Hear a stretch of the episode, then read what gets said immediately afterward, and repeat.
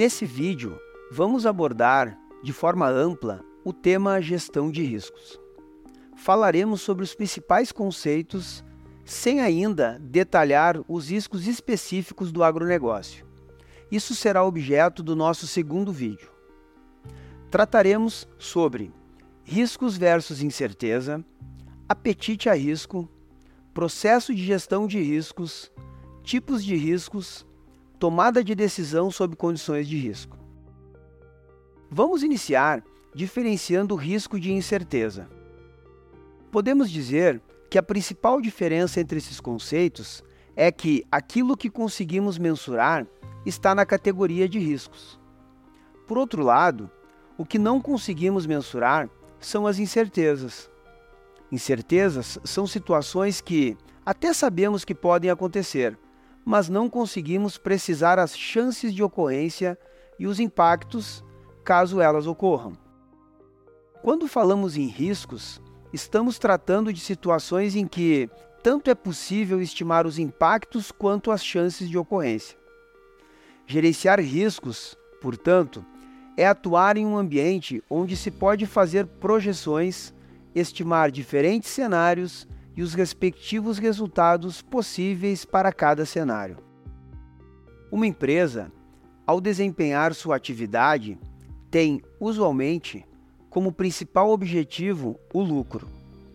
Empreendimentos lucrativos são, também, consequência de uma gestão de riscos adequada, eficiente.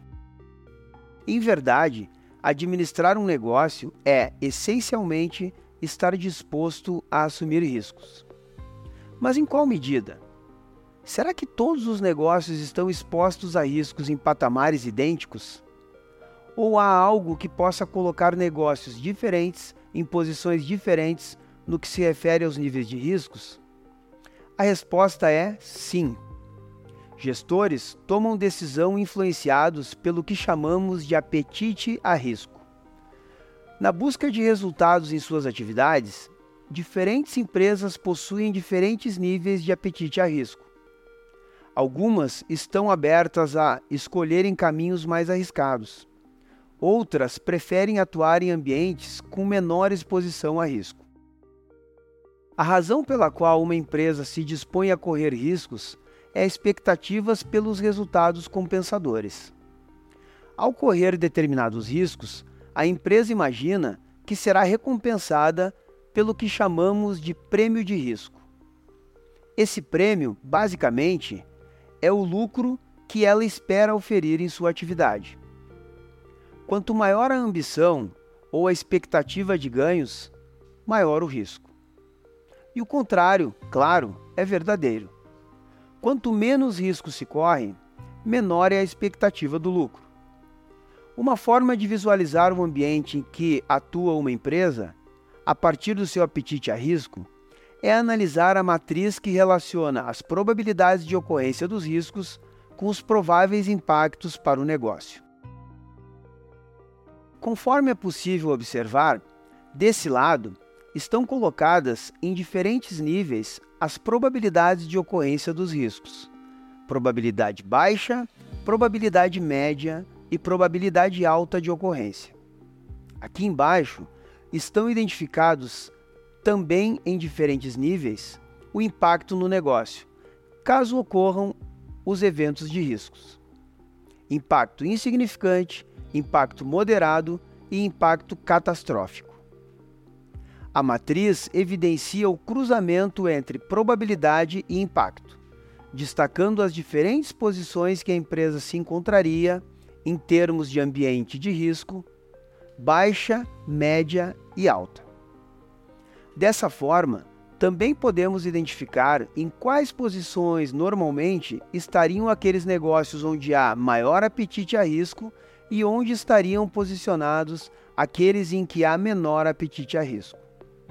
É importante destacar que esse posicionamento deve ser compatível com a capacidade de a empresa gerenciar os riscos assumidos, estar alinhado com os objetivos estratégicos e considerar as condições de competitividade no mercado em que se atua.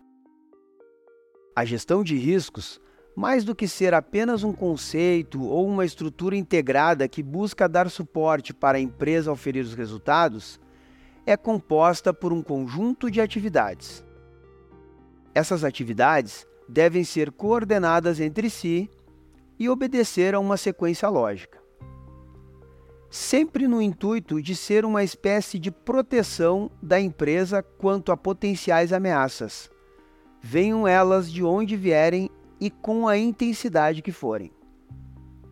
O processo de gerenciamento de riscos deve ser adequado e calibrado de acordo com o porte da unidade que se está gerenciando e compatível com os riscos específicos da atividade e do ambiente que a empresa opera.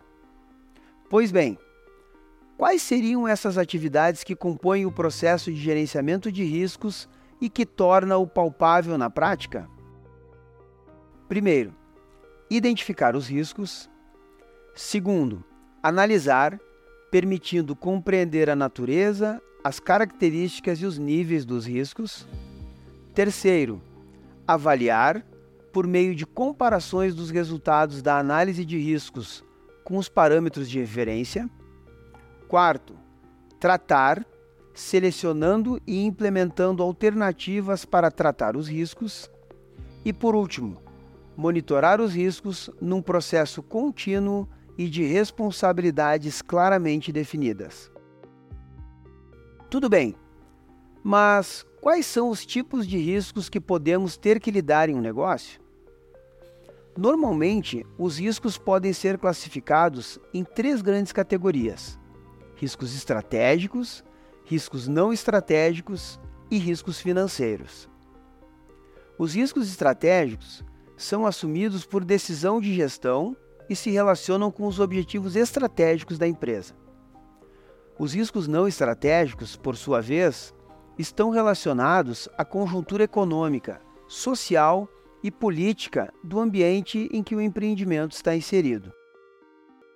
Já riscos financeiros decorrem de flutuações de diversas variáveis financeiras que podem impactar no desempenho dos investimentos feitos, afetando principalmente o fluxo de caixa. Vamos dar destaque e detalhar os riscos financeiros. Eles são normalmente subdivididos em risco de mercado, risco de crédito, risco de liquidez e risco operacional. Risco de mercado. O risco de mercado é aquele que tem potencial de gerar perdas financeiras para a empresa como consequência da flutuação nos valores de mercado dos ativos e passivos. Por exemplo, o risco de flutuação das taxas de juros pode ocasionar perda quando a variação repercute em um valor menor de um ativo, um valor a receber. Por outro lado, se as taxas de juros sobem, a empresa pode ter seus passivos, suas dívidas, reajustadas para cima, ocasionando um impacto negativo em seu resultado. Outros exemplos bem comuns são as variações das taxas de câmbio e dos preços das commodities.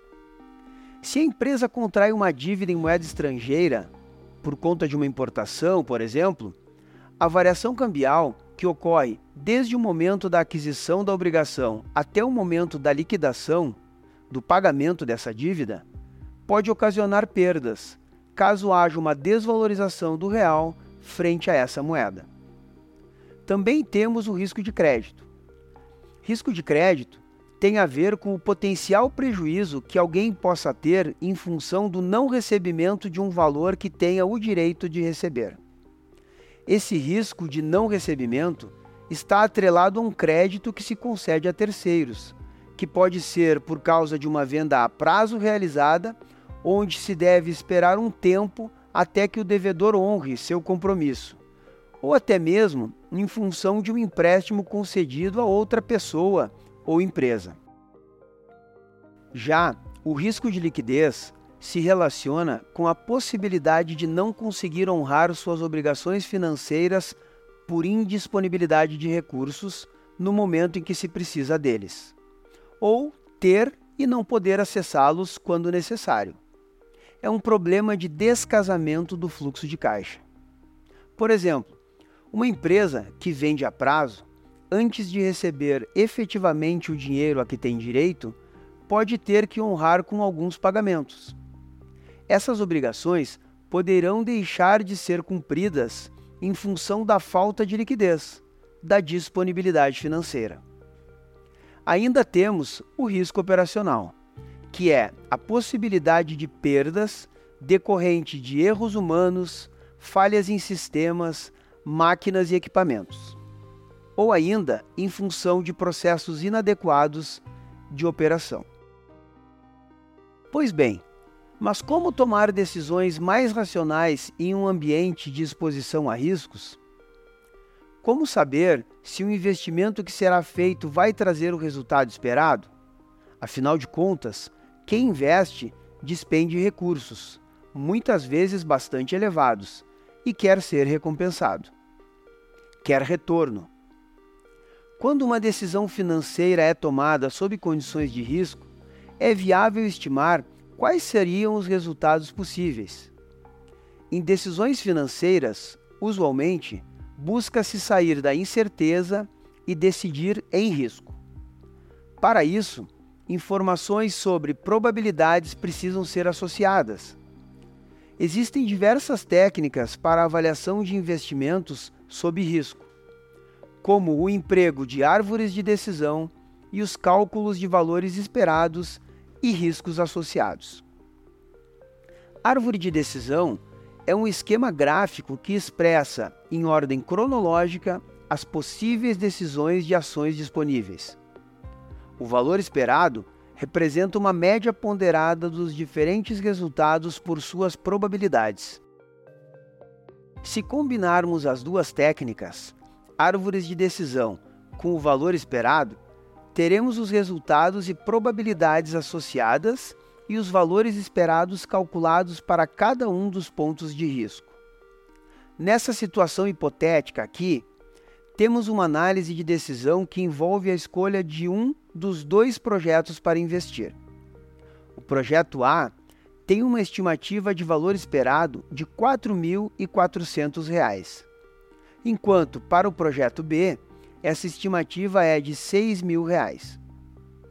No entanto, em cada um dos projetos há riscos associados, representados pelas probabilidades de ocorrência dos diferentes lucros estimados.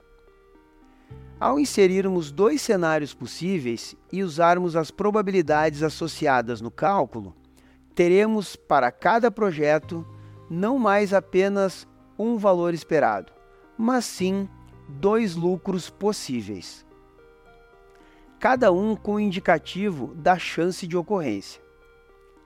Podemos ver aqui que o projeto A passou a ter uma estimativa de valor esperado de lucro de 5 mil reais, com 40% de probabilidade de ocorrência, e outra no valor de 4 mil reais, com 60% de chance de se concretizar. O projeto B Igualmente, tem duas projeções de lucro, uma de 7 mil reais e outra de 5 mil reais, ambas com 50% de chance de ocorrência. Dessa forma, a análise do investimento é subsidiada com informações que permitem ao gestor simular o impacto de sua decisão antes mesmo de tomá-la. E isso por meio de um processo mais racional, embora em condições de risco. Convido vocês a ouvirem os dois podcasts referentes a este tema, que são Gestão de Riscos e Compliance e Estratégia Empresarial e a Gestão de Riscos.